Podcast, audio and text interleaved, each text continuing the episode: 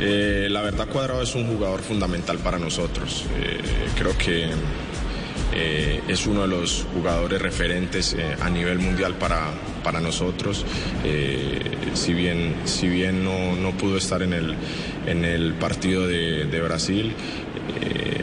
pues lo más probable es que, es que vaya a estar contra, contra Ecuador. Es un jugador que nos, nos aporta demasiado, su liderazgo,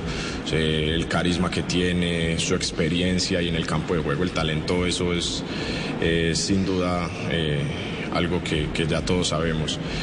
El tema de, que sea criticado, que en partidos que no nosotros estamos preparados para eso, vuelvo y lo repito, nosotros somos profesionales, tenemos que,